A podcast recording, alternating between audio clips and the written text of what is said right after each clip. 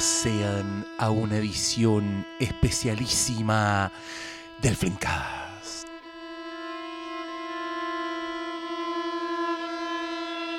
Esta vez dedicado al estreno, por fin, de la segunda película del director de Hereditary, Ari Aster. Midsommar. Midsommar. Midsommar. Bueno, y como ven, por el nivel de jugo, estoy absolutamente solo grabando esta introducción. Porque lo que les vamos a presentar a continuación, queridos auditoros, es el registro del Flimcast Live que tuvo lugar inmediatamente después de la función de Midsommar que hicimos en Cinemark. ¿Qué les parece?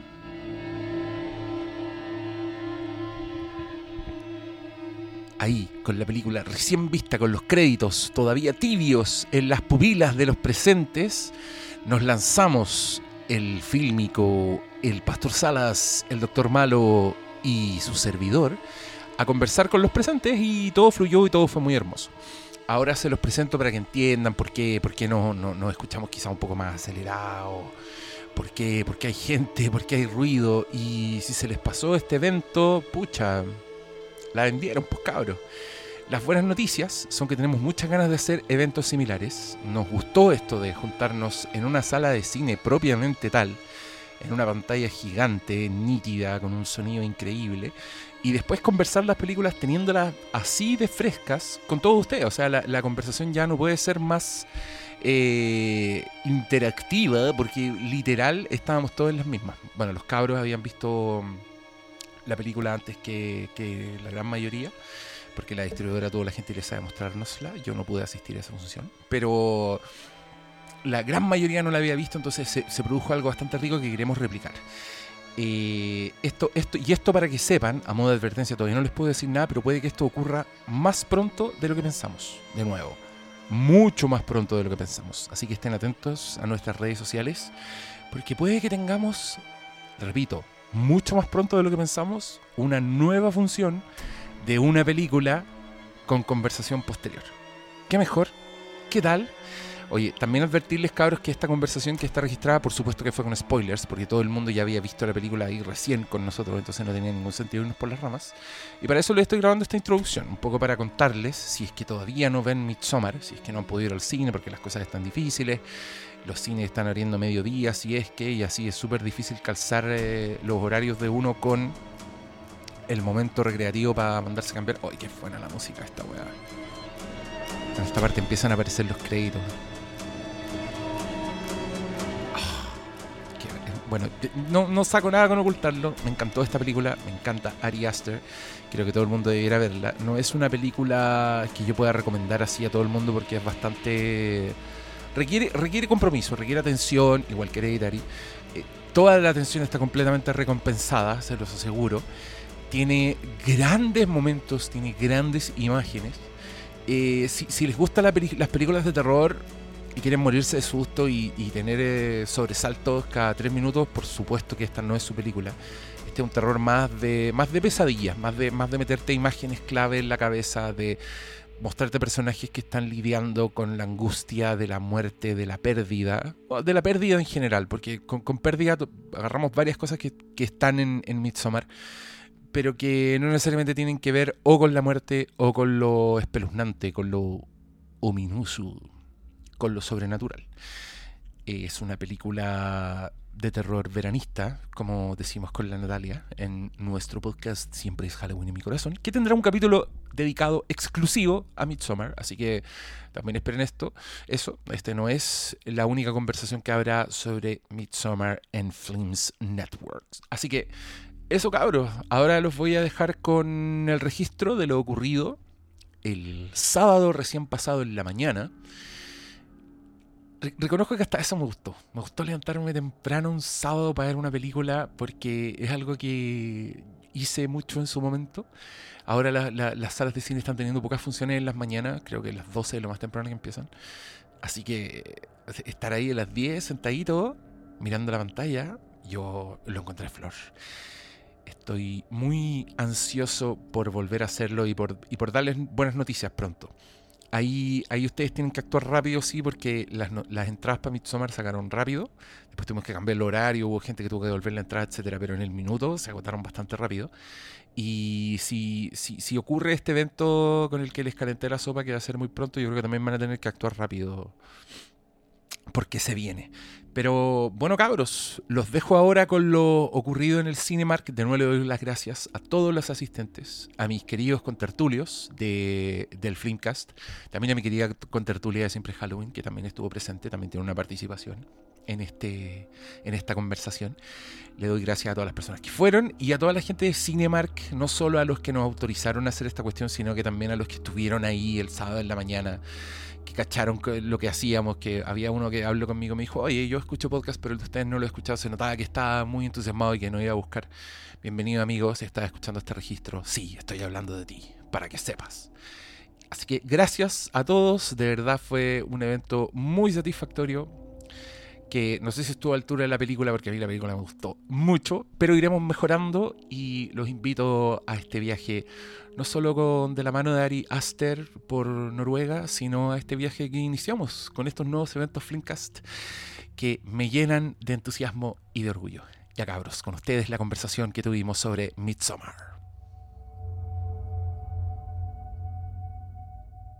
Bienvenidos a un nuevo Flimcast Live.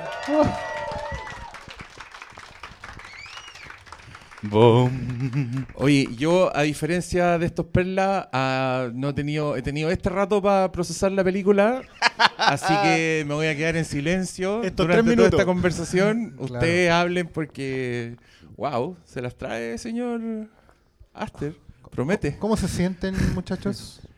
Público asistente. Lo, lo bueno es que no es angustiante en relación a todo lo que está pasando. No, cierto. De, de hecho, bueno, nosotros vimos la película en agosto, ¿cierto? Más o menos. Era otro mundo, otro momento, otro país.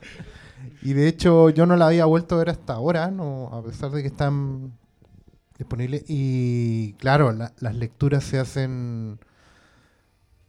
e- Es otra experiencia completamente. De hecho, les recomiendo si más adelante pueden volver a verla. eh, es de estas películas que uno cuando la ve de nuevo, sabiendo todo lo que va a pasar, empieza a encontrar un montón de nuevos significados así a partir del minuto uno. Todas las pistas están desde el minuto uno. Es terrible. No podía más ahí en el asiento, de verdad fue muy impresionante. Eh, todo esto es medio tiritón, de hecho, es como muy... No, en serio, pues desde... Ah, eh, es heavy porque está todo, todo en un círculo, está todo desde el principio. Súper claro por qué pasa lo que pasa, em, para qué pasa lo que pasa. O sea, volver a ver a. ¿Cómo se llama el amigo sueco? Pelle. a volver a ver a Pele, la, la cara, Pele. la cara que tiene desde el principio.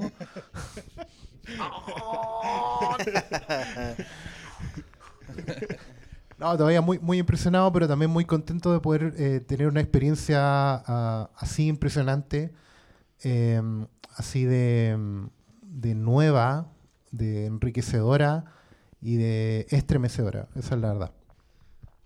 No sé ustedes, cabros, qué están pensando ahora después de haberla visto. ¿Que ¿Alguien la había visto antes de nuevo, no? En, en Blu-ray, ¿no? No. No. Ni el, Yo- ni el dueño de tienda de películas. No, no, no, la, la iba a ver hoy día, pero hoy día estuvo bastante ajetreado. Mi idea era verla en el local, así bien distraído, porque no quería angustiarme como me angustié la primera vez.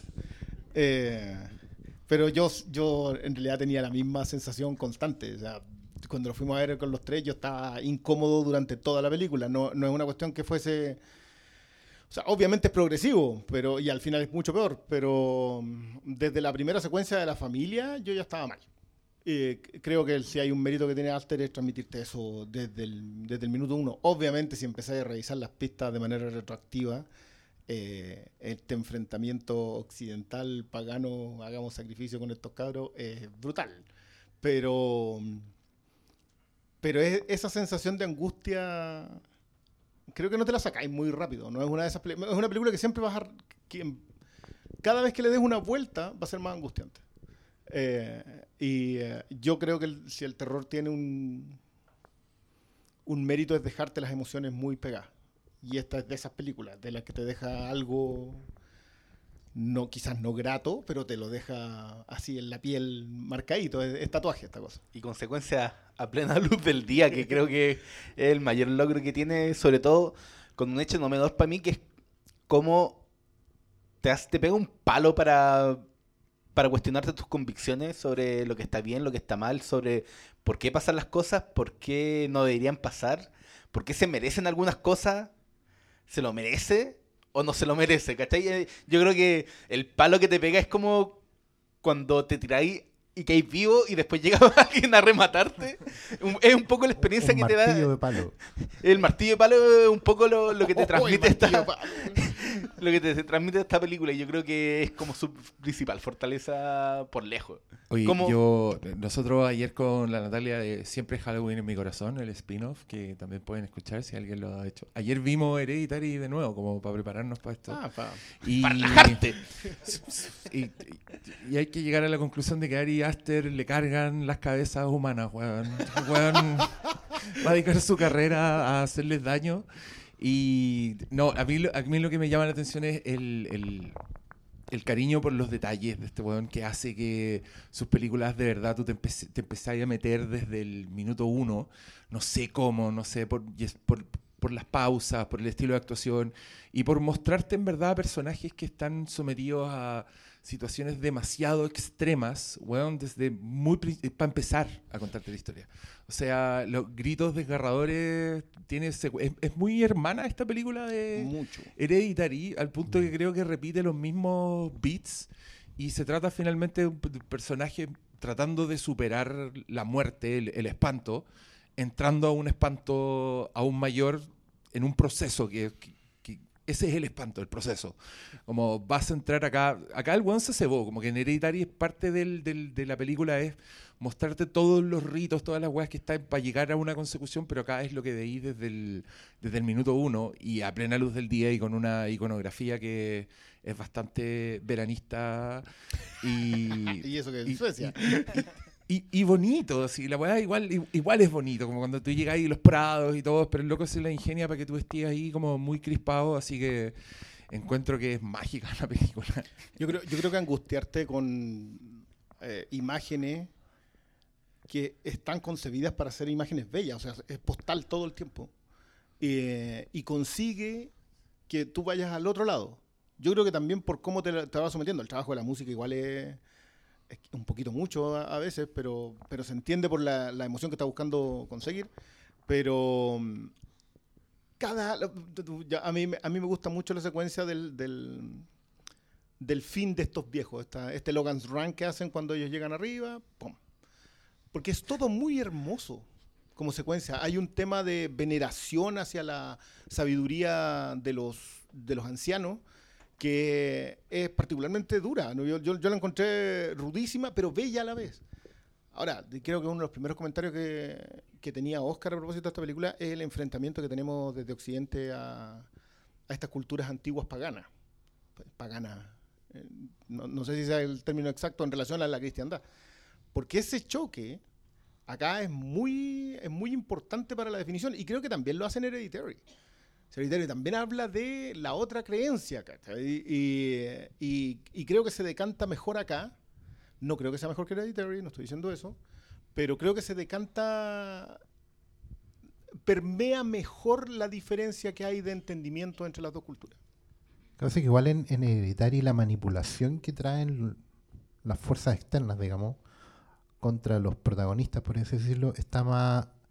Es como que es más fácil empatizar, es más para nosotros, digamos, como espectadores, entender qué es bueno y qué es malo, por último, que está hablando de- del- bien contra el mal, ah, por así decirlo, como estamos acostumbrados a verlo. Pero por otro lado, en, este caso particularmente, eh, lo- los niveles de- de conflicto en realidad están dados por la no comprensión del otro, básicamente porque la otra cultura funciona dentro de su lógica.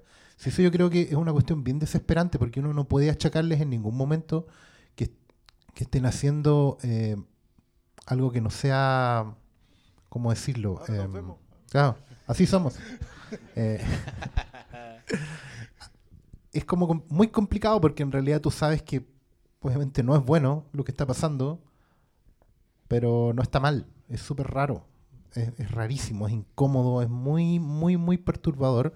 Pero creo que la, la gracia, más que, más que ir al choque cultural, porque no es tanto como The Witch, donde ahí había una lectura de folclórica de, de- de- de- de lo, de lo que era el- el- la Claro, cultura antigua. Ahí, ahí tiene que, tiene que, Claro. Hay una búsqueda del mito fundacional. Pero creo, también. creo que lo más, lo más perturbador para mí, por lo menos después de, de este segundo visionado, es que efectivamente ya en Hereditary Ari Aster lo que hacía era agarrar algo que es muy lejano para nosotros, que es muy, muy pagano, muy, muy arcano en Hereditary, ¿cachai? Brujería, acá tiene que ver con, con el, culto primitivo, por así decirlo, pero lo conecta de una forma muy particular con la angustia moderna. O sea, los, los protagonistas de las, de las películas, eh, particularmente acá, eh, encuentro que un personaje está increíblemente bien escrito porque el problema de ella es, no es, es súper común. O sea, su nivel de angustia, su nivel de soledad, su nivel de, de, de- conflicto, no es solo por el trauma que tiene, por, por la, por la situación familiar. Eh, fíjense mucho en los diálogos del día a día, los silencios, la manera de morderse los labios, las miradas, las no miradas, cuando ellos dejan de mirarse, cuando se contestan las preguntas preguntándoselas de nuevo. Así como, what the fuck, what the fuck. ¿sí? Eh, Esa manera de no conectar con el otro, de, aislarse, de, ir constantemente en un choque, va generando una angustia constante, constante, que va creciendo. Y, esta es la forma como de, de- visibilizarlas. ¿cachai? Son, claro, te, coloca toda esta, pintura maravillosa en pantalla de, un culto pagano o en hereditario de un, de un culto de, bruja, ¿cachai? De hechicería. Pero la angustia humana es súper reconocible y yo creo que eso nos conflictúa más como espectadores porque es imposible no entender lo que está pasando por esas tripas. Yo creo que eso tiene que ir directamente, y es algo que les planteo hablar también, que el nivel de actuación que saca Ari Aster a sus protagonistas. Igual la jugada la segura, pues las dos son tremendas actrices, así que también no es. Bien, bien por él haberlo elegido, bien por ella de haber O sea, hay, que- protagonizado, hay ¿no? que ponerlas en sea, pantalla y decirle... Pero ¿sabes? Jueguen. A mí, a mí me gusta mucho esa lectura de que esto es una película de, mm, de quiebre amoroso. Que por eso, se ter- por eso termina quemado el oso. Eh, y, es, y es una ¿Por lectura qué? que ¿Por qué? ¿Por qué? ¿Por qué termina, termina quemado quemado el oso? Te Sí. quemaste el peluche. Amoroso. Ah, literal, Sí. el oso peluche. Me gustó. Eh, pero es una lectura que es- el problema que tiene es que empezáis a, a darle segundas miradas y claro, lo idílico desaparece. Que esto, por eso está todo tan clarito y todo tan bonito. Y desaparece el idilio y la ruptura es brutal y, llega un momento en donde termina así. Hasta donde leía, Don Ari Aster sí tuvo un quiebre amoroso mientras escribía esta cosa. Que parece que influye, digamos. Eh, pero, pero dándole vuelta, no es la lectura que más me gusta. A mí la lectura que más me gusta es la del conflicto cultural.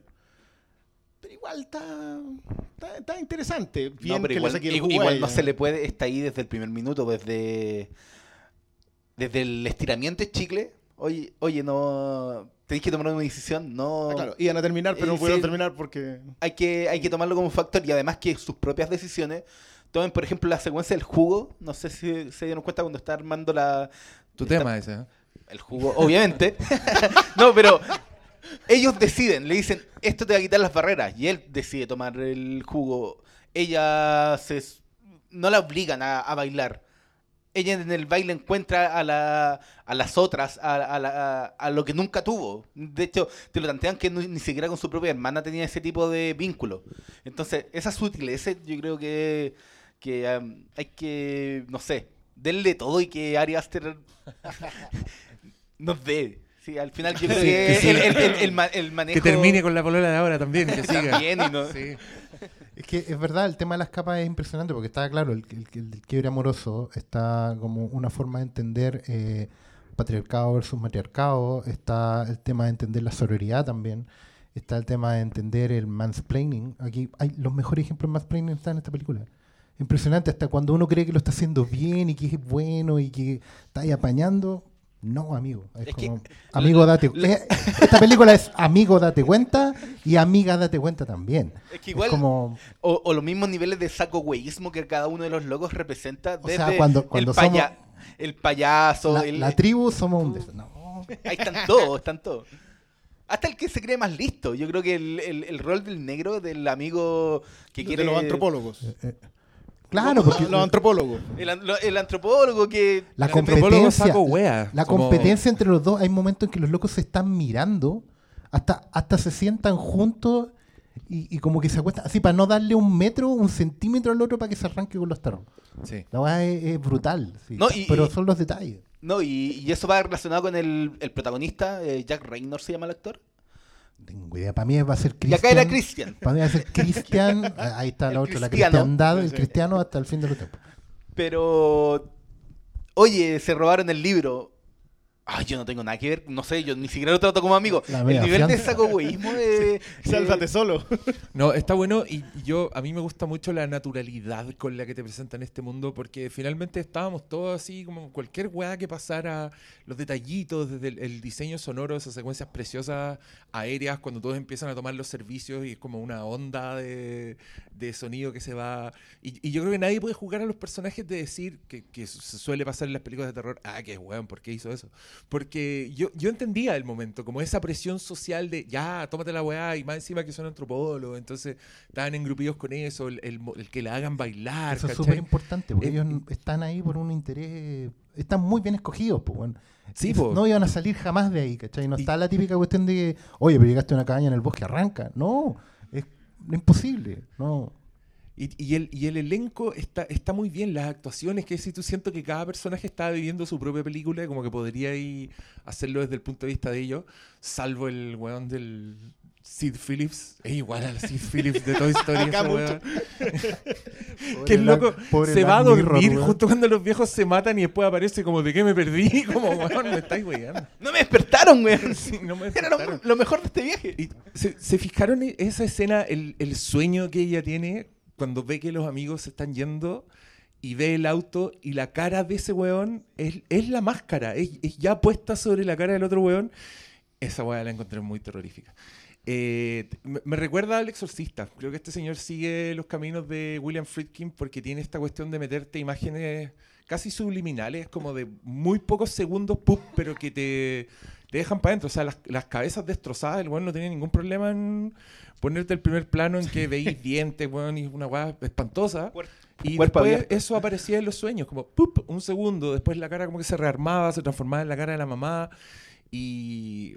ah, Y eso es así loco. porque uno se queda pegado en esas cosas. Uno, cuando tenías un, un evento de ese tipo traumático, uno se, no se fija en el gran cuadro, uno se fija como en un detalle. Y el detalle se te ancla, se te pega acá y después se te repite en situaciones mezcladas, porque ya el sueño es muy, muy bueno, porque básicamente ya expresa, su subconsciente le expresa su peor temor, temor de que la dejen sola estos hueones, porque la vienen dejando sola desde el principio. eh, mezclado con la imagen grotesca que está ahí pegada, con una lógica muy de sueño que es muy aterradora al mismo tiempo. No, no se trata de tener una pesadilla sin despertar gritando con la cámara encima y todo mojado. Eh, Ese yo creo que no es la peor pesadilla. La peor pesadilla es naturalizar tus peores miedos en una situación que, que es un eterno despertar, básicamente. Eh, yo, mira, a mí me cuesta mucho separar el, el trabajo de Ari Aster de Hereditary acá. Eso, eso sí tengo, puede ser un prejuicio porque obviamente la otra película a mí me gustó mucho.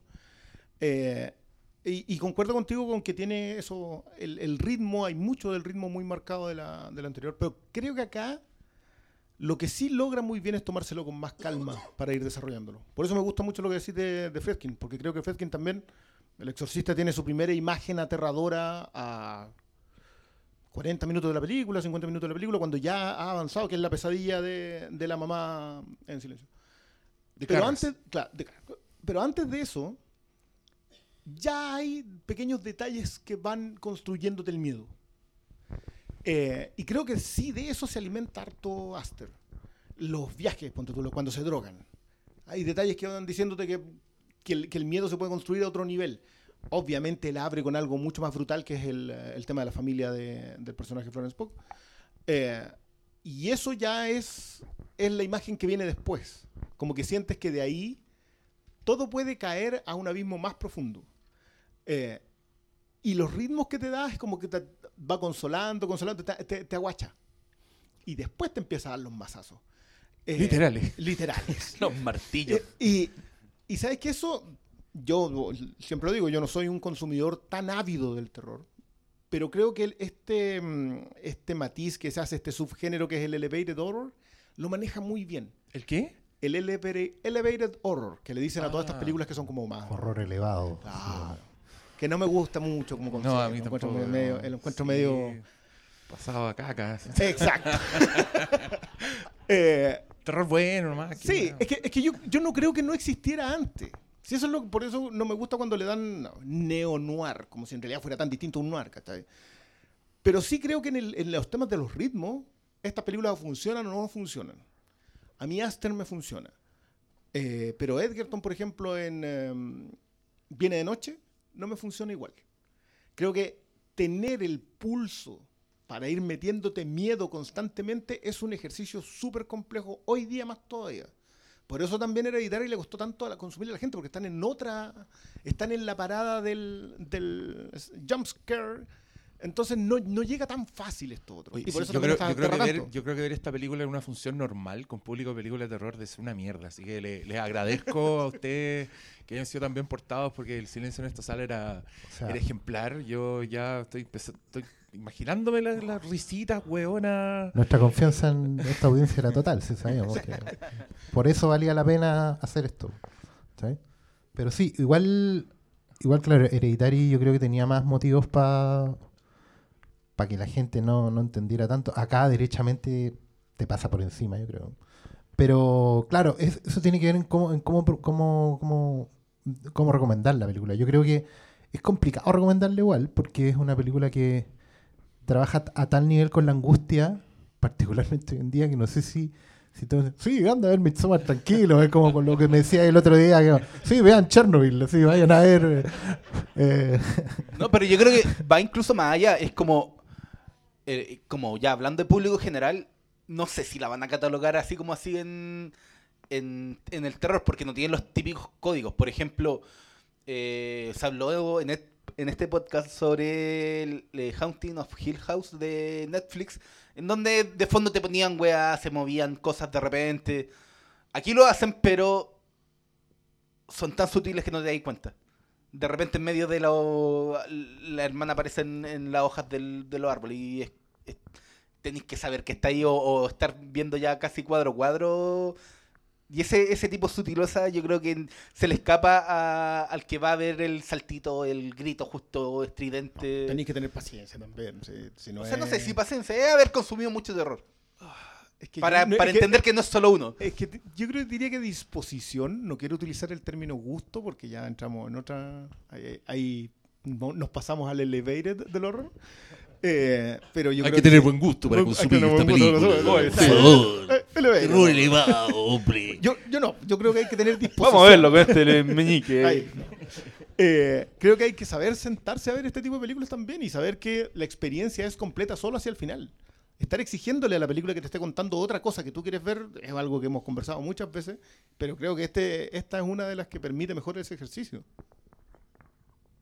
O sea, de partida no tiene escena post crédito, así que. Ah, no sé, pues la, la cortamos que- el, el universo cohesionado, Aster, weón, que sería... Oye, ni un respeto por el No. cuerpo humano ese weón. Al final también unos monos culeados horribles, mitad cadáveres, mitad espantapájaros. Eh, material de las pesadillas. Por ahí, al- por ahí leí que el- su tercera película no quiere hacer películas de terror. Yo Ser una creo que... No, yo creo que... ¿Te cachai? Sí, ¿Cómo ser- está ahí? No, yo- que se- está bien que se airee un poco, que haga la weá que quiera, pero... Va a ser un remake Ese de. va a volver. ¿Dónde Acuérdate está el piloto? Ah, ah, Es un cabro chico. Oye, si alguien quiere participar, lo invito a Dale, acercarse. Ya, ven, tú estás cerca. Dale. claro. Va a hablar mi coanimadora de Siempre Halloween en mi corazón. Que vamos a hacer un capítulo especial de Midsommar con una vuelta, pero no se la spoileremos. Eh, hola, Em, yo quería agregar que esto que están diciendo ustedes, que lo que está haciendo Ari Aster es nuevo, yo no estoy de acuerdo, porque creo que esta película es súper heredera y igual hereditaria de las películas de terror de los años 70, o sea, de Rosemary's Baby, de Don't Look Now, de estas películas que son un misterio que se va develando a medida que el personaje va avanzando en su recorrido. Yo no creo que sea nuevo y también creo No que sé quién lo dijo. es muy pariente ¿Quién lo del dijo? exorcista. ¿Tú lo dijiste? Sí, o sea, igual lo dijiste, así como, no, es que ahora la película no están así, la cuestión A ahora. lo que está llegando, a propósito del lo que está ¿eh? llegando actualmente a cartelera año a año. Pero todos los años Pero, están pero, sí, pero sigo estando de acuerdo con lo que estás diciendo. ¿no? Yo creo No, que- obvio, si esto es Wickerman y, y todos van a, van a decir, "Oh, es que terror pagano siempre vamos a volver a Wickerman. Y esto no es nuevo, pero hacerlo en el contexto actual, yo creo que sí. Es que el punto es que todos los años tenemos este tipo de películas, aunque estemos negándolo, aunque digamos, no, es que estamos llenos de Chucky, llenos de La Monja, llenos de Conjuro, igual todos los años hay una Midsommar, hay una Witch, hay una Hereditary, o quizás una It Follows. Siempre hay algún tipo de película de terror que nos está sorprendiendo de alguna forma y nos está queriendo decir algo más. Y con respecto a lo que ustedes hablaron sobre el, el impacto cultural de Oriente a Occidente o, o de- del Occidente antiguo, yo creo que también es un tirón de orejas como para las ciencias sociales. De que sean antropólogos estos personajes creo que es un elemento demasiado interesante porque nos dice cómo nos estamos acercando a las culturas y qué puede salir de esto. ¿Cachai? Como el relativismo cultural de pensar que el otro lo vamos a medir con nuestros parámetros eh, es algo que puede llevar a consecuencias súper terribles y creo que las vemos con los pueblos indígenas, con un montón de cosas que pasan en la vida real. Más que el choque cultural es el no respeto a la cultura del resto y el no, no poder internalizar El la ver al, diferencia. otro, el ver al otro como un objeto de estudio, Mm, sí. no como un Sí, ser humano con su propia cosmovisión, Es con sus sí. propios elementos culturales, sino que como un objeto al que hay que De examinar. hecho, en Maya es un objeto raro. Es como, oh, estos que no calzan con la, con, El el con la mirada de nosotros que es la correcta. Claro, es el exotismo, es ver lo exótico en otra cultura, es lo que criticaban ustedes también de Aladín, de, de la forma en que, en que, se, que se aproxima a la persona.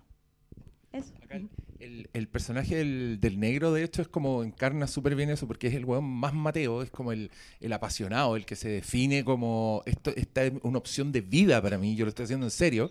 Y ahí está el weón, se levanta en la noche a sacarle fotos con el celular a la weá, como sin ningún respeto, como tratando de tener la exclusiva. Y ahí terminó como Gomero el weón en un, en un jardín. po. Hacer una pregunta. hay, del- hay- Diego, no, ya, eso, ¿cómo eso es de, eso es de nuestro podcast, no lo voy a adelantar. ¿Tú quieres decir algo? Ya, acérquese. Hola. Hola. Hola. Eh, oye, les quería preguntar, porque justo lo que estaba diciendo la Natalia y el Diego, Ah, de lo que estaba diciendo la Natalia y el Diego acerca como el tema de mirar a los otros como sujeto de estudio, eh, ¿no les parece que quizás esto es como la primera vez que lo hacen con los blancos, porque lo hemos hecho siempre como con la cultura africana? O sea, eh, el hecho de que, por ejemplo, ¿se acuerdan esa película de Bill Pullman que lo enterraban vivo y le tiraban unos polvos en la cara, etcétera? La serpiente y el arcoíris. Sí, entonces a mí me recordó un poco el hecho de que entramos sin que nos dé tanto miedo porque la gente es blanca y son rubiecitos y de ojos azules y se visten lindos y están limpios. Le Eh, faltaron las chaquetas amarillas. Oh. Perdón. y lo buenos andan cargados así con un bate, con una Correcto. pistola. Y me parece que eh, es la forma de enfrentarnos a lo mismo, pero sin saber que vamos al miedo, porque de verlos así por primera vez no nos da miedo. Pero si esto hubiera sido una película en que van a África y empiezan a, a bailar y ya tenemos en la cabeza esa cuestión de los ritos y los zombies y que puede ser negativo, acá entran de cabeza porque no le ven nada malo hasta que lo están quemando. ¿Qué opinan de eso? O Gracias. sea, más que opinar es, es totalmente así. De hecho, hay una... Creo que el primer mérito de, de eso es justamente eh, cuando no es solo hacer una película de terror de día, sino que también tiene que ver con subvertir todo. La escena cuando el auto se da vuelta, antes de que ellos entren a este mundo, es súper literal. ¿ah? Les voy a poner su mundo de cabeza. Y, y eso también explica algunas cosas que de repente hay gente que ha criticado esta película y dice, ay, pero ¿cómo no se dieron cuenta que hay algo raro así? Justamente por eso, porque hay un etnocentrismo cultural que es, es radical y además ellos son particularmente gente que por, por el perfil universitario, que nos pasa muchas veces, nosotros mismos a veces que estamos con un micrófono en cualquier circunstancia, nos colocamos encima de, ¿cachai? Y como que no nos tocará nada y después no lo vemos venir. Así de simple. Entonces también no se trata de solo justificar la otra cultura porque es diferente y que por eso los puede agarrar a palos o desollarlos o convertirlos en, mascaritas de Halloween, sino que tiene que ver con que lo que les pasa a ellos tiene que, son consecuencias de sus propios actos, de sus propias decisiones y no solo de las que toman ahí. Para mí el cuadro final, que es un, de, de la Florence Pugh, que ha sido sometido a debate por harto tiempo en varias partes. ¿Qué significa? ¿Qué significa? El final de Midsommar explicado, hay un montón de videos de YouTube. Análisis. El detalle que no descubriste. Claro. Cinco cosas que no visten. Em, tiene que ver con que no es solo lo que les pasó allá en Suecia, tiene que ver con lo que les venía pasando desde siempre. Hay un montón de relaciones. Por eso es tan importante la primera parte de la película, ¿no? una película en la que puedan llegar tarde. Y por eso los créditos y el título no está hasta como 20 minutos. ¿Se dieron cuenta de eso? Es más larga que el, opening es más largo que una secuencia de James Bond. tiene que tiene que ver porque hay que ponerlos en contexto, no es algo que esté pasando y por eso yo creo que también me angustia tanto la película porque no es algo que les pase a ellos porque fueron para allá. ¿ah? Solo con esta mirada de gran cazador blanco, así como Darzán en el Congo, sino que tiene que ver con que es algo que nos está pasando todos los días. A ellos les, se, les pasa algo extraordinario que nos permite ponerlo en pantalla. Pero en realidad el tema de las relaciones humanas entre ellos está pasando todos los días. Es que yo creo que ahí es, la separación entre Midsommar y otras películas. Por ejemplo, el, la relación de ellos dos es lo que los separa de otras películas de culto. No sé si conocen el caso de el líder de una secta que en Surinam tenía como a 500 personas, fue un senador. Hay muchas películas de ese caso en donde al final hicieron un suicidio masivo, lograron escapar pocas personas, pero ahí el foco no era la relación. Y yo creo que la relación de ellos dos es lo que separa esta película de otras películas que uno podría hablar de cultos, ¿cachai? Que tampoco son. Eh, esto no es algo nuevo, pero yo creo que sí el, giro que le da a, a, la destrucción de una relación y del cómo la forma de, de estirar un chicle pone el freno a algo que es inevitable, es lo que separa esta película del resto. Claro, lo que dice el doctor es que no, no, es una película de culto porque nos guste mucho, es una película de cultos. Cultos. Sobre un culto. Tirar la talla incluso con Guaco cuando llega el, veo manos levantadas. Acérquense porque están muy lejos. Así claro, lo que quieran pueden hacer bajar y vamos haciendo una filita. Y así, porque igual nos tenemos, tenemos que desocupar el teatro pronto. No tengo idea. No, en realidad no nos han dicho. nos van a ir Vamos a seguir. Ya, joder. para que nadie se quede sin su oportunidad. Ya. Eh, yo quería hacer una pregunta, pero también tomando en consideración, primera vez que veo la película, esperé hasta ahora para poder verla. Muy bien, muy bien, muy bien. Y lo que me llamó mucho la atención es cómo se maneja la empatía en la película, tanto las personas que viven en la sociedad como la nuestra, y cómo la ven la gente de este culto. Porque, por ejemplo, la protagonista, eh, todo el momento, como ustedes decían, se siente sola, nadie empatiza con ella, excepto Pele. ¿Pele se llama? Pelle. Eh, que le había puesto el ojo. claro, era el único. No, le había puesto el ojo, digámoslo así, pero también empatizado con ella porque él había sentido el mismo dolor. Y ella no se atrevía a expresar su sentimiento con él, a expresar ese dolor. De hecho, intentaba ocultar el dolor constantemente, no atreverse a gritar. Hasta que llega con la gente de este culto, que sí empatiza con ella de una forma literal. Gritan con ella, tienen cara de dolor. catarsis colectiva. Hacen catarsis colectiva, se ve el dolor de ellos. Y de la misma forma, cada vez que intentaba hablar de cualquier tema con la pareja, con Christian, eh, él ignoraba porque fingía que la escuchaba, porque no hay empatía. Y por ese mismo motivo pasaba que cuando la gente se lanzaba a esta roca gigante y se mataban, y los martillos que van a perseguirme, eh, no intentan en ningún momento empatizar. Claro, una cosa chocante a decir basta, pero es difícil empatizar con eso, pero no siquiera lo intentan. Porque no estamos acostumbrados, a pesar de que son antropólogos, a entender cómo funciona la sociedad. O al menos eso fue lo que percibí yo. Es que igual hay dos personas que dicen nos vamos al tiro, que son los que trabajan en una granja que eran los británicos. Los que fueron eh, por, ellos, Sí, que, fueron por hippiear. Que en mi opinión son los más irrespetuosos. Son los que empiezan a gritonear ahí sin cachar nada como y a putear a la gente como... Y por eso ellos se cavan su propia tumba. Sí, yo creo que por eso también eh, alguno de ellos se iba a salvar porque ellos tienen esa... Eran nueve los que al final sacrifican, entonces... es que hay, hay, un montón de, de, cosas, yo insisto, la, estoy con esta cuestión demasiado fresca, pero pues cuando, cuando comparamos esto con mi llamado a no ver Chernobyl por estos días, pero yo creo que ahí es más literal, porque Chernobyl es una weá donde las autoridades la están cagando. Entonces yo creo que Chernobyl puede ser particularmente dolorosa verlo hoy día. Acá, en cambio, creo que hay como un mundo alternativo. Esta weá es un mundo feliz, ¿cachai? Es el lugar donde funciona. La weá cuando la señora dice, loco, nosotros preferimos dar la vida a tener una vejez de mierda, como que igual tú le, le veís el punto. Y, yo veo el punto con, la pareja, con esta pareja que está alargando, una, que está teniendo una vejez, esa relación, una vejez indigna, donde los weones como, ¿cómo está ahí? ¿Ah? No, no dije nada. Bien. ¿Ah? ¿Cachai? Como que esa weá que no hay nada, no hay No, vida. Y, y- y deberían quizás pegarle un martillazo en la cabeza a esa relación, ¿cachai? Eh, Como- eh, qué no, sé, no sé, no sé para dónde me va a llevar este paralelo, pero recién está dando vuelta. Pero es cierto lo que decís tú, como eh, se fue el- es cierto lo que dices tú, joven, que estaba acá. Eh, ahí está. El- el- la, la pureza de, de los brazos abiertos tan incondicionalmente a esta señorita, que es lo que más necesita en ese momento, ll- llega a doler comparado con las reacciones que tienen los amigos, ¿cachai? O sea, el otro weón ni, ni siquiera la mira cuando ella le va a pedir pastillas para dormir. Y, ese weón es el antropólogo, el que hace su pasión del- de la vida humana, ¿cachai? Entonces, me gusta mucho ese flujo que se da respecto a ese tema. Ya, que no sé si quieren contestarle más o... No, no, era el punto que al final ella también está- empieza a armar la maleta. Sí, al final el, el estúpido del, del pololo, el que.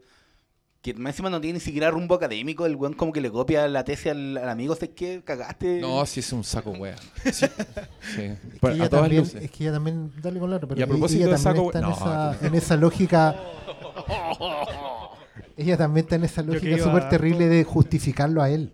¿Cachai? Y la película te, te lo va mostrando paso a paso como ella. No, no, es que yo a lo mejor, es que a lo mejor yo la cago, yo, yo siempre lo llamo y lo cargo mucho. O no quiero molestar, no, no, ya, No, bueno, tomé unos hongos. Si sé que se te olvidó, pero no importa. Siempre ella está postergando y los otros se dan cuenta y no hacen nada al respecto Tampoco, tampoco. tampoco les importa. Claro. O sea, de hecho, acuérdate Es que como- la, la conversación es sobre, cuando abre la- los personajes, es sobre, ya, po, termina luego esa cuestión. Esa, esa es la... Sácate el cacho. Claro, y no se puede, me gusta el término, no se puede sacar ese cacho porque eh, pasa lo que le pasa a ella. Entonces, pues, e- esa estirada del chicle también, independiente de que yo concuerdo con que el personaje es un pelotudo así, pero de, de marca mayor, todo está amarrado a. Y por eso es in- es súper interesante como ninguno puede hacer el esfuerzo de dar el martillazo final. Eh, Lo hace ella. pues, bueno, Sí, ahí nada es casualidad, o sea, ella es psicóloga también. Nosotros entramos un poco ahí a ese mundo y bueno, también iba a hablar de la, de la empatía que tenían, que, que es como la palabra de la película, encuentro. Pero entramos como este mundo alienígena a través de ella también y después como que yo no sentí tanta angustia, como que era, como que me, me ponía un poco a entender la lógica de ellos a través de ella de cuando la contienen era como mágico, o sea, esa catarsis ya no era catarsis colectiva, sino que era para apoyarla a ella. Y ahí otra palabra clave es Ubuntu, que es el ser a través de, de todos, o sea, como vivir en comunidad de verdad. Si alguien sufre, están sufriendo todos. Cuando el abuelito quedó vivo, esa no era la idea. Entonces, todos sufrían por él también. Y, y así lo apoyaban. Claro, pero no es por, no es por catarsis, sino que es para tratar de apoyarlo, de, de sufrir con él. Y, y- y eso lo encontré increíble. Y, y eso me pareció genial, que entrara a este mundo como muy alienígena, como si vinieran de otro planeta y vinieran, mira, esta es nuestra cultura, y tratar de entenderla a través de un personaje que justamente es psicóloga también. Entonces, bueno, eso quería aportar. Es que eh, ahí está como el- el- el- la gran diferencia con Hereditary, porque aquí estos no son como un culto pro Paimon. Es como, son buenos al final, o sea, Sí. en términos de, de, de no, no es como, no están dando que- su vida al demonio, es, es Claro, otro tipo es de una creencia. comunidad que no tiene un fin egoísta como era en Hereditary, que era conseguir el poder, no me acuerdo en qué era. Pero era, No, era, era- el- el era- poder para, claro, para tú obtener un beneficio. el- pero era un beneficio, digamos, de alcance corto. Igual, igual ellos tienen como comunidad eso, sacrifican gente, tienen scouts para ir a buscar gente, eh, justamente para ese sacrificio, porque el sacrificio mantiene, preserva la tradición. O sea, ellos tienen una serie de comportamientos en relación a preservar su tradición. Es que no, ese- no estoy seguro si, si sea tan distinto de lo que hacían en Hereditary. Lo que pasa en Hereditary ya se habían metido en una sociedad completa.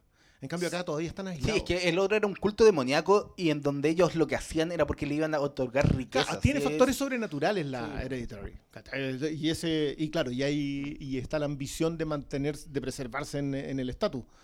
Pero pero yo creo que tiene que ver más con, con la otra parte, tiene que ver con la inserción de esa sociedad creyente en ese eh, factor sobrenatural que finalmente nos enteramos de que sí existe. Es distinto acá, acá es vamos nosotros a ver a esta gente. Allá es esta gente vive entre nosotros. Entonces, Claro, porque son- igual la comunidad de Midsommar necesita, de hecho, para su propia sobrevivencia, necesita hacer estos raids porque básicamente ellos lo expresan súper bien. La película es muy clara en- dentro de todo, no deja nada No, así no como nada. ningún cabo suelto. No hay Ni misterios. los detalles más logísticos, porque dicen, bueno, sí, ¿cómo lo hacen con el incesto? Bueno, eh, de repente hay que salir a buscar gente, po. Y te están, hey, amigos, aquí lo estamos haciendo delante tuyo. ¿Cachai? Eh, es como, incluso cuando Pell selecciona a sus amigos para, para llevarlos al festival, los selecciona también porque está la, la chiquilla, la Florence Pugh ahí. El, el- el objetivo desde el principio fue incorporarla a la comunidad para sanarla, pero también para enriquecer la comunidad, ¿cachai? Tanto genéticamente como emocionalmente. Entonces, es heavy porque uno se va dando cuenta que el plan completo ahí en la cuestión, necesitáis sacrificar gente, bueno, ahí eran los más sacrificables de todos, ahí era el Black Mirror, al negro, ¿cachai? Son súper ¿Cuál sacrificables. El? El, el, el primo de Narnia. Ah, tenés El- razón. Primo de Narnia. Tirándole todos los cutscenes. Ah, muy bien ahí. se acuerda ahí. Pobre Will Poulter, no, weón. El Sid- cerrar sus redes sociales. El weón. Sid Phillips. Sid Phillips, weón. No tiene nombre el pobre Will. Ese bueno originalmente iba a ser Pennywise. Sí, po. O sea, tiene una cara de payaso, no como que no necesita el maquillaje. que Estaba la- elegido. Sí. Eh, oye, no, yo iba a decir que a mí me gusta mucho la actuación de Pelle antes de. Porque él siempre que le dice. Tu primera reacción cuando él dice, yo sé lo que está pasando, es como, weón, no sabí, déjala en paz. Y, y la loca se siente así, se para, como que no, nunca lo enfrenta. Pasa de PCLP a. Cla- claro, pero él se lo, él- pero él se lo dice, se lo dice con una sonrisa, se lo dice como diciéndole, yo tengo la solución a lo que te pasa. ¿Cachai? Yo sé que lo te- se lo dice cagado la risa. Y después entendís por qué. po. Es que es, ya, no- no- no, igual no lo, Pele lo dejan tanteado el tema de lo que les pasó a los... Él dice, lo- el- mis papás murieron en un incendio. Hasta su papá podía haberse sacrificado en estos actos paganos. Por eso les digo que la. y él la- quedó como el, el, volver a el ver esta perfecto. película, volver a ver esta película sabiendo todo lo que va a pasar. Juan, párate aquí al lado del pastor porque hay poco. Ah, bueno. Sí, esos los dos comentarios. Yo esta película la, la interpreté de dos maneras y también Hereditary, que era algo que ya mencionaron, como una ruptura familiar en el caso de Hereditary, con un secreto entre medio, y esta como una ruptura amorosa, que también fue algo que, que ya dijeron. Eh, y lo que, lo que quería compartir como reflexión es que también pensé ahora eh, que la primera es un terror más bien vinculado con componentes, eh, digamos, paranormales, donde también hay un Ray Paimon que viene afuera, qué sé yo. Y esta en particular, y fue lo que me hace que me guste un poquito más que la otra, de hecho, es que el terror son las personas, digamos. No hay componentes sobrenaturales en el terror y, bueno, quizás vinculándolo un poco con la coyuntura, el terror está acá, digamos, somos nosotros mismos. y un apéndice, eh, no sé, en algún momento leí que una de las críticas a Ari Aster era como que estaba siendo impostor y en realidad no sé a qué se refiere y no sé si ustedes tienen algún antecedente a qué se refiere eh, esa crítica. Digamos, yo cuando la vi lo primero que asocié fue como Bebé Rosemary, un poco Polanski, pero nada más. Eso. Es que hay, hay como un... En, en- en la gente que hace crítica hay siempre un dejo de preju- prejuicio de no dar espacio a que haya... No hay, no hay espacio para, para algo nuevo. Entonces siempre ven... Esto se parece a... O en la misma industria te dicen, bueno, esto es como Waterworld cono- eh, se mezcla con tal película. Y es como siempre tratan de, de ir al reducto más fácil que nombrar antecedentes. Po. Entonces, yo no leí ninguna crítica, ni siquiera después de haberla visto, porque ya no, no las pesco, porque uno mismo se contamina. Entonces, pero yo creo que va siempre porque aquí mismo, oh, no, le está copiando a, a Polanski, o no, esto yo lo vi en Wickerman, no es tan nuevo, así que no hay espacio que sea bueno, ¿cachai? Esto ya se ha visto. Esto ya se ha visto. Sí, es, que, es que yo creo que no es un pecado tampoco el referente, porque básicamente el referente es que tú estás apostando a lo mismo que apostaba el otro. O sea, si, si- si hoy día alguien está haciendo algo similar al bebé de Rosemary, en realidad está apostando a hacer lo que el bebé de Rosemary apostó en su momento. O sea, es distinto.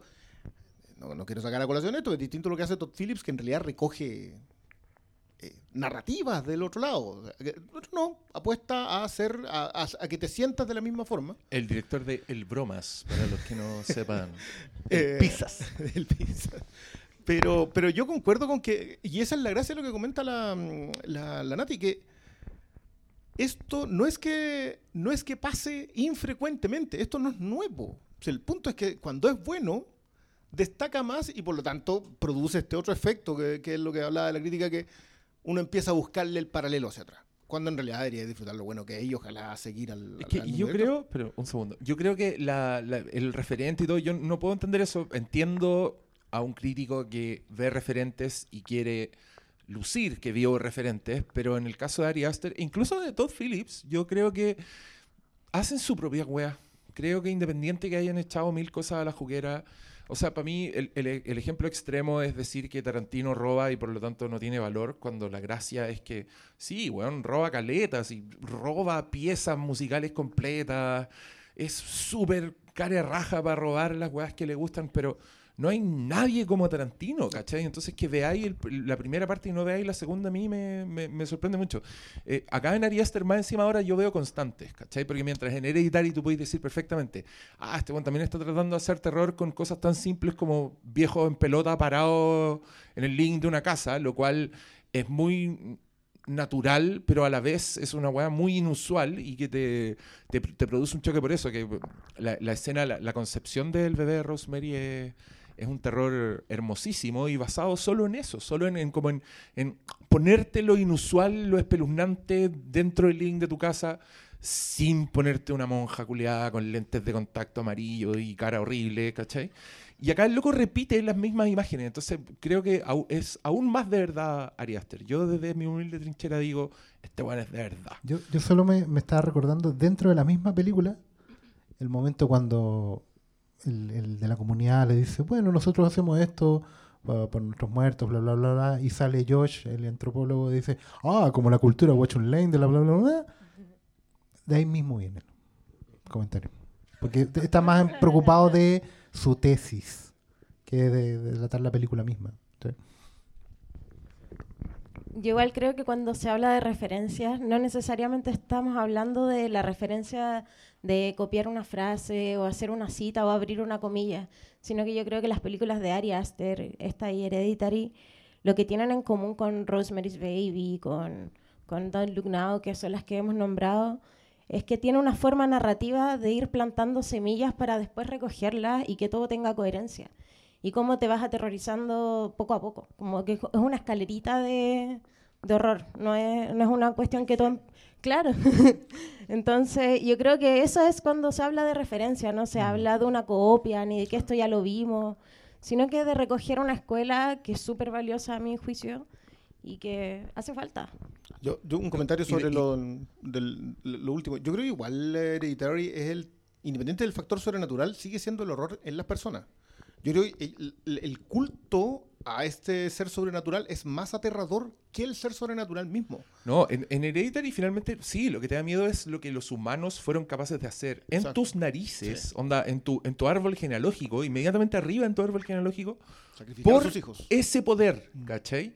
Es que, weón, la, yo, yo les recomiendo que vean Hereditary de nuevo si es que no lo han hecho porque desde la escena 1 todo es una pista de lo que está pasando. Y es impresionante. Y la carta que le deja la vieja culiada a la Tony Colette es devastadora. O sea, cuando le dice, lamento tus pérdidas. Y, weón, todavía no tiene ninguna pérdida, pero al otro día la cabra chica es decapitada por un poste. Y este weón no tiene ningún problema en mostrarte el dolor así sin ningún inconveniente, ¿cachai? Sin ningún tapujo, de la manera más cruda. Para eso le sirven los, los- la- las actrices increíblemente talentosas. Em, pero sobre ese dolor el loco construye algo, porque también creo que ese eh, es un, es un riesgo. Yo siempre digo esto, digo, eh, miseria no es igual a conflicto. O sea, mostrarte un personaje sufriendo, para mí es una lata. Las películas de gente que sufre son una lata.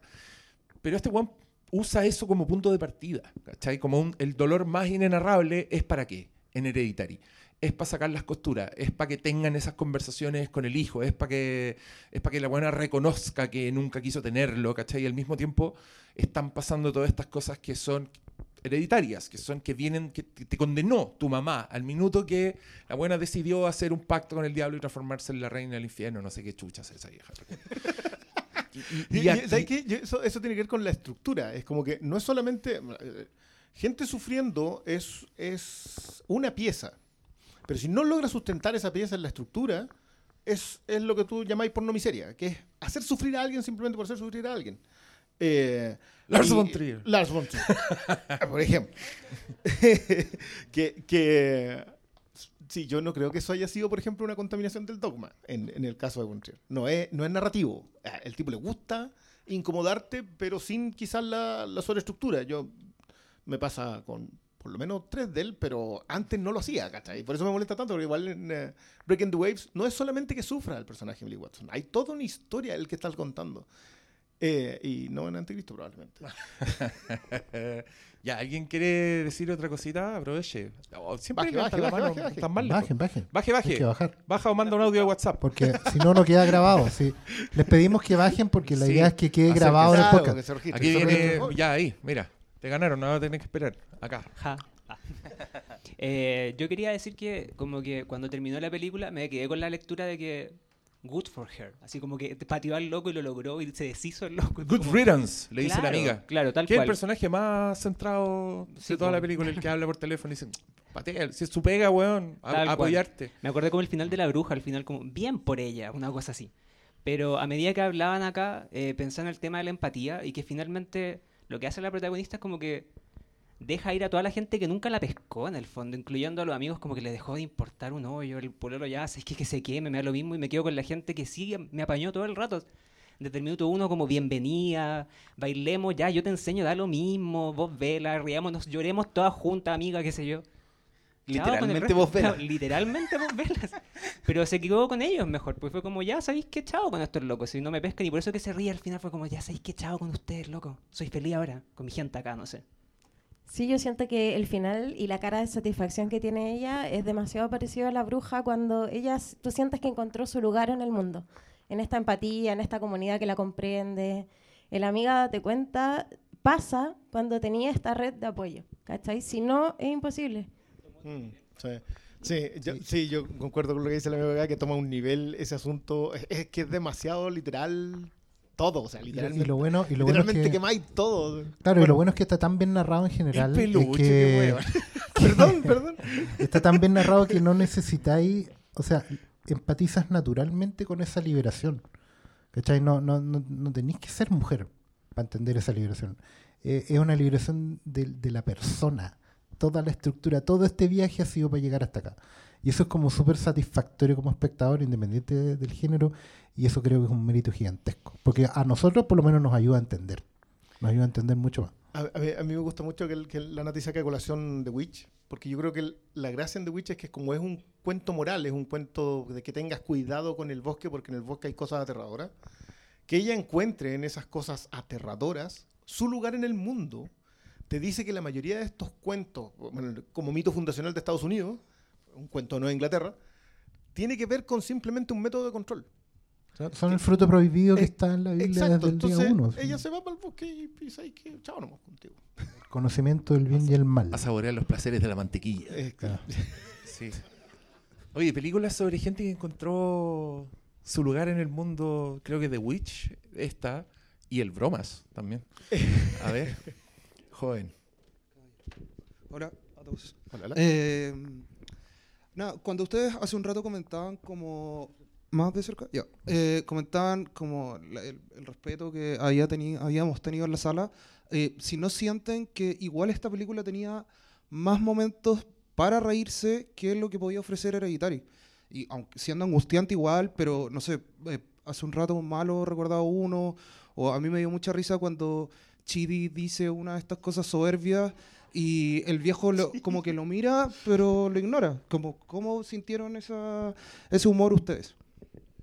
No, es que yo creo que teniendo al señor eh, Sid de personaje, como que hay más humor, pues y es el contexto también de, de universitarios pelotudos. A mí me sorprende cómo Ari Aster en esta película tiene muchos clichés del, del terror más B que existe. O sea, desde el grupo de amigos que va a lo desconocido, el turisterror que le digo yo, que son todas estas películas de grupo de amigotes en lugares desconocidos que siempre suelen ser racistas, las weas, porque claro, Como Hostal. como, o como Green Inferno, que hicieron con chilenos, que buenos llegan a Perú y son todos caníbales horribles, como con huesos atravesados. y- o hay la, Las Ruinas, es una- esa película yo creo que soy el único que la veo.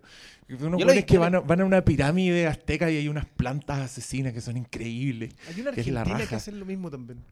O sea, no es argentina, sino que el- Y bueno, y, y la Final Girl, que en esta película es, es hermosa. Es- es- El, el crecimiento del- de la Final Girl para, bueno, en este caso no, no derrotar al mal, pero no sé si unirse al mal, transformarse al mal, si es que queremos verlo como el mal. Bueno, para efectos de la película sí es el mal. Eh, eh, es precioso. No, a, a mí me gustó mucho el- los contrastes entre la, la misma pareja. Él tiene eh, amigos, su, se junta, oye, estuve fumando un pito, comiendo pizza. Ella tenía a nadie, estaba preocupada de la hermana. La única mujer con la que habla es su terapeuta. Nunca más sale una... no tiene apoyo, entonces yo creo que se entiende muy bien como cuando encuentra un bastón no, no le queda más- nada más que quedarse para ahí donde, donde pudo, que es que esta comunidad Claro, pues la comunidad la escogió a ella. él una- encuentra su. La comunidad. comunidad, en el fondo, confiando en el juicio de, de Pelle, la, Spell. la- la selecciona, la quiere y la, y la manda a buscar en el fondo. Hay, hay una, Hay- hay un tema con el scout ahí que probablemente hay que darle más de alguna O vuelta. sea, esa corona de hojas verdes Sí, que se gana, el hay- se la hay- tiene bien ganada. hay algo. Pero sí, yo creo que él hasta no, yo creo que él hasta maneja la situación que él tenía contemplado que ella iba a ir igual. O Yo sea, creo, yo creo que, hay, que, hay que buscarla, hay que mirar la escena de qué tanto le brillan los ojitos a Pell cuando se da cuenta que ella va. Porque Pero, pero tiene tiene, el plan pero- completo. Claro, pero también él empuja, él logra, me- mete las cuñas cuando es necesario. Cuando Claro. ella duda, él la va a buscar. eh, cuando ella está en esta estructura muy masculina de, oye, y les digo al tiro que le acabo de decir esto y ustedes van a hacer esta y ¿se acuerdan? Y ustedes van a hacer como que la invitaron y todo el show. Él sabe ya cómo funciona el grupo y por eso él se queda sentado ahí. Cuando todos se van, él se queda sentado para guacharla, para demostrarle todo. Es, es parte de la estructura, ¿cachai? Incluso uno podría tirar la, la idea de que se hace amigo de Christian por ella. Ya está esperando ya el, el momento Eh, adecuado. Mal que mal, en algún momento él tiene que decidir invitarlos. Entonces, se- se- hay un par de diálogos que te dicen más o menos que él está como estudiando, pero no está desde el principio con ellos, ha ido como picoteando a hartos lados.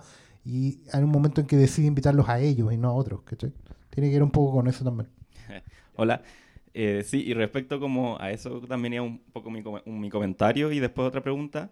Eh, que también como, claro, dentro de todo lo que pasa acá, uno como que trata de entender la cultura en la que está y por qué pasa lo que pasa, pero también como ellos también tienen una distorsión quizá para nosotros, pero de, lo- de su realidad, que él le dice como, yo te entiendo, mis padres también murieron quemados, que lo más probable que haya sido quemado igual como quemaron a- al final. Entonces como que él tiene una, una vista del suicidio muy diferente a la vista que ella, a la mirada que ella tenía del suicidio. Que era que como, él, él es más comprensivo con la hermana. en teoría sí, pero como que él, como, como que él ve el suicidio como una elección de todos. Y en el caso de la hermana, fue, la hermana decidió por los padres igual. Creo como que ella, ella la- los mató dentro de su esquizofrenia o lo que tuviera. No sé si como que había como una elección. Y como que quizás eh, Pele ve como el suicidio como una elección. Como que entonces como que igual tiene una distorsión. Y mi pregunta así como al final es como si ustedes creen sí o sí que este gallo estaba quemado desde el principio, el Christian, o fue la, la gota que realzó el vaso fue que lo, encontró culeando en este rito y por eso decidió quemarlo. Yo creo que eh, yo creo que la, la película, si, si la pensáis como un, un- un paralelo de los quiebres amorosos, yo creo que es completamente la gota que rebasa el vaso en, en el sentido de que esas cosas pasan. O sea, una relación que, que decanta, que está agonizando, que por algún X motivo no, no lo cortáis, como que decidís, sentís que no, igual, igual se quieren, igual les queda tiempo, igual, igual no, nos acompañamos. ¿Cachai? Como cuando ya no es como esa llama culiada, necesitáis que pase algo así, o conocís a otra persona, o uno de los dos la caga, ¿cachai? Como una weá así muy terrible, que para mí esto es como un paralelo bien, bien, bien poco su- sutil, ¿cachai? La weá como que está así, pa, y su horror al tiro de... Pero, pero cualquiera de los dos podría haber abierto los ojos mucho antes, ¿cachai? Y mm, había otra cosa de lo que, lo que tú decías que quería decir, pero se me olvidó. Así que vaya alguno de ustedes. Igual yo creo que todo eso es, es parte un poco de la estructura del, del- del rito. Eh, el, el rito, la comunidad de Pel particularmente, él sabe que las cosas van a pasar así. Por eso eligen a Cristian, porque él es el que está a punto de. Por eso lo eligen a ella y por eso un poco. O sea, igual la carroza para a 100 metros de donde está pasando esto, nadie la para, nadie la embola, la perdí, playa para otro lado. Entonces, No, la idea es que todo esto vaya decantando de alguna forma. Eso de seleccionar a otro por una tómbola para ver si, si, si no lo sacrifica, eh, es parte del rito, pero es- es súper estructural dentro de la cosa. Y la competencia incluso contra los, entre los hermanos, entre Pell y el otro, que él trajo como el grupo que... Trajo el grupo penca, sí. grupo penca, entonces se quema igual que el otro. Se tuvo que sacrificar al final, sí. Ya, oye, queda poquito tiempo, sigamos con la última. Ya, y bueno, vamos cerrando. eh, un componente que creo que se ha ignorado un poco en la discusión. Bueno, eh, ¿Ignorado? Que lo tocaron, sí, pero muy por encima, que creo que Porque durante toda ¿Eso, la... Durante toda la, eh, la película y los sucesos, eh, estuvo muy activo el componente de las drogas. Y, todo, y todos los personajes estuvieron eh, drogados y creo que eso igual es importante para la toma de eh, decisiones que ellos estaban. Recordemos que yo, o sea, yo pienso que a Christian, más que él se haya eh, culeado, que, que no creo que haya sido una palabra muy correcta, yo creo que lo violaron de partida. Y creo que igual eso es súper eh, fuerte, que eso se ha repetido en muchos cultos y creo que es un mensaje que quiso entregar. Por ejemplo, se dio con eh, eh, a Antares de la Lua acá en Chile, con, eh, con, eh, con Manson en Estados Unidos. Con los cultos Con en general. Claro, en todos los Mm. cultos en general el, el, el concepto de las drogas está muy instruido y creo, bueno, si lo, lo pueden llevar incluso a Chile las personas, o que, eh, por ejemplo... Al eh, temucano. Claro, al temucano también, sí. Y eso creo que es un mensaje muy importante que entrega y no, y no sé si quieren discutir con Es que respecto igual a No, eso. Que el veno es bueno. No, es que, perdón, yo creo que más, más que mensaje, creo que tiene que ver con la realidad. O sea, lo- los que estudian, ponte tú, las sectas, siempre el principio de la transgresión son cosas sexuales, ¿cachai? Como te dicen, como no, pero dense un beso entre los tres, como es lo que hacía Manson, ponte tú, y un, un psiquiatra explicaba que esa weá es para tú ir rompiendo los límites. Es para que cada vez las cosas raras te empiezan a molestar menos, ¿cachai? Si partís con ese tipo de cosas. Y estoy de acuerdo contigo con que fue una violación en, en este caso, pero también creo que las drogas acá se usan un poco para eso, un poco como para expandir los límites, como para tener a estos personajes, a estas víctimas en un estado de que no confíen tanto en sus sentidos, ¿cachai? Como para, para jugar un poco con su voluntad y todo. Y, y desde ese punto de vista yo diría que incluso es más como una her- herramienta del guion más que de- del tema, pero ahí puede que se, se esté metiendo mi visión más, más técnica de las cosas. Yo Y- creo que igual. realmente queda poco, así que vamos. Sí, no, yo creo que la, la película es muy clara. Sí. sobre que hay un factor de decisión personal. Le dicen el contenido, le dicen que, que- y él se lo toma. Es como a la mierda, vamos para. Él toma la Como decisión. nosotros ahora. Sí, él toma la decisión. Yo creo que no, no- no sé si califica como violación si, No sé. si él se lanzó y él sabía lo que iba a pasar, le habían dicho. Cuidado, Yo- Le cuidado. dijeron. con Santo Paulo, oye, cuidado, ¿dónde Paulo, ahí ya. Le dijeron, cállate, callado. No le ofrezcan weá a Paulo, weón. que después se. No se hace responsable. Oye, ya. Y, y terminamos. Tenemos que. O sea, ¿O quieres sí. decir un. No, básicamente cierre agradecerles mucho que hayan venido, considerando los cambios de fecha, considerando el cambio de horario, las circunstancias en que estamos. Como comunidad Flinkas, ya hablando así, es súper importante que estas cosas funcionen porque es un espacio necesario, lo hemos hablado en todos los programas, ustedes lo saben mejor que nosotros. Así que, Oye, hay gente haciendo así con las manos, qué miedo. La comunidad Flinkas. ¿viste? Ahora tenemos un código Ya, llevarnos a pastor. casa. A, a buscar un risco con Claro, roquerío. Oye, sí, cabros, gracias por venir. Le- les pido, por favor, que arroben a Cinemark, digan que el evento es todo la raja. La sala está Hashtag, limpiecita, suban fotos, hagan todo para que, para que después el cine nos, deje, nos dejen hacer más... Sí, sí, Sí, también, vale Se sabe, se sabe. También, Sí. también. Eh, porque yo sigo con la esperanza de que nos dejen hacer esto con clásicos, lo cual puede ser un deleite. Así que gracias por venir, gracias a los amigos de Cinemark y nos vemos en la próxima, lo prometemos. Carol